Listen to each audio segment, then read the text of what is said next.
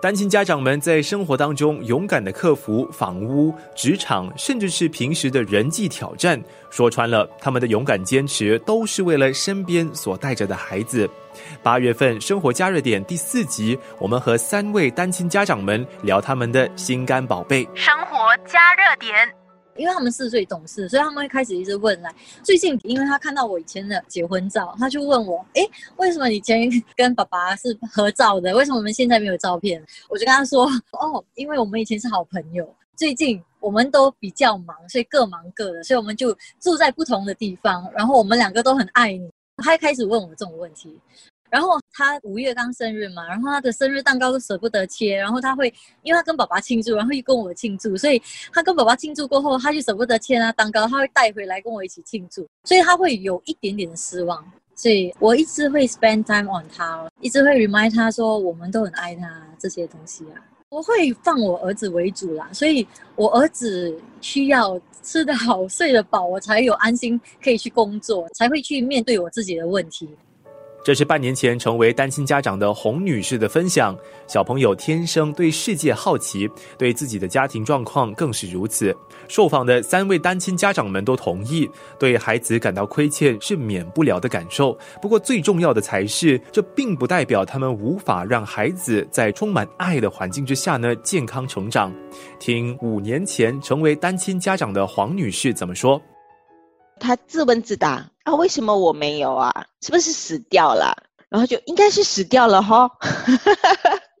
然后我我就你自问自答，我就不想骗他，我就不回应那一句话。然后我就问回他：你觉得我爱你吗？家里的每个人，然后我的身边的好朋友，你觉得他们爱你吗？他们疼你吗？他想了想，他就嗯，爱啊，对我很好啊，很疼我啊。那我就讲说，你看。十根手指都数不完哎，你觉得你有损失吗？他想了想就没有哎，然后之后他就不觉得会有什么损失，是我有顾虑，有时候就有有跟我的好朋友他们说，我觉得很内疚，我没有办法给他一个完整的家庭，然后他们就问我。啊，你其实反而你这样子，你又没有一些吵吵闹闹的日子，然后你给他的都是你的疼爱的话，你不觉得这样子的环境会更好吗？对吗？要想开，要有一个比较 positive 的 attitude。生活加热点。从过去几天的分享来说呢，当他们各自都把生活重心放在确保孩子的福利的时候，单亲家长们间接的就改善了生活的不同层面的素质。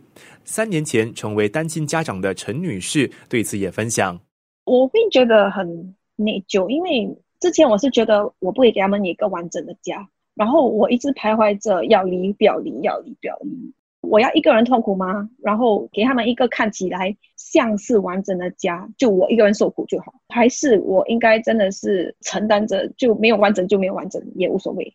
因为其实当事情发生的时候，前两年我自己的精神状态其实是蛮差的，我根本是没有心情去好好的顾我孩子，所以我只是做那些平时我应该做的东西，比如说哦，带他们去学校、冲凉、喂吃饭，我该做的东西我就会做。可是我没有用心的去教他们那个那段时间，因为我我自己的精神状态是不是很佳？生活加热点。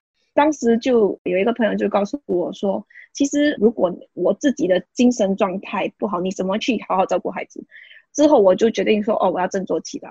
反正我朋友就告诉我说，其实我觉得你搬出来过后，呃，你孩子比较开心，因为在我还没有搬出来的时候，他他有见过我孩子，然后之前看到是觉得他们有点怕怕，不是发自内心出来的开心。现在他看到他们就觉得比较 carefree，就好像很大的分别。生活加热点。三位受访者的孩子们目前都还小，当然还有很多成长的空间。而无可否认，这些孩子们呢，肯定会在充满爱的环境之下呢，继续健康成长。最重要是，他要记得，他要有一个善良的心，对，不可以去伤害人。你要知道什么是可为，什么是不可为的，健健康康、开开心心，做个好人，一直走下去。